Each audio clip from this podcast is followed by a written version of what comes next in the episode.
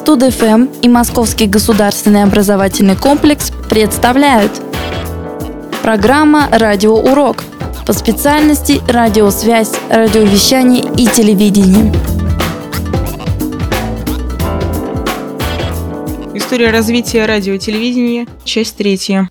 На первом этапе развитие телевидения шло по двум направлениям – механическому и электронному – Развитие механических телесистем продолжалось вплоть до середины прошлого столетия, прежде чем его вытеснили электронные устройства. Во многих странах мира, в частности США, СССР, Японии с 20-х годов 20 -го века начали проводить эксперименты с применением электронных лучей для приема и передачи на определенные расстояния изображений.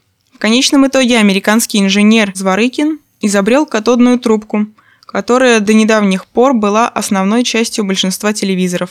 Первые телевизоры, которые можно было производить массово, появились в 30-х годах прошлого века. Но этому событию предшествовали десятилетия упорных исследований и гениальных открытий. В 1936 году лаборатория RCA, которую возглавил Зворыкин, разработала первый электронный телевизор, который можно было использовать на практике.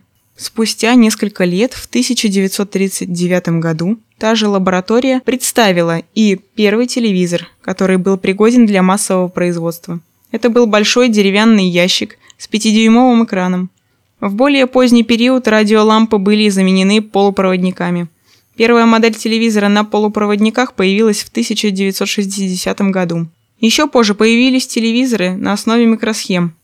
В настоящее время существуют такие модели в которых вся электронная начинка содержится в небольшой микросхеме. В современном мире качество телевещания значительно выросло. Телевизоры больше нельзя воспринимать как ящики, потому как появились плазменные и LCD-модели. Размеры экрана уже не измеряются несколькими десятками сантиметров.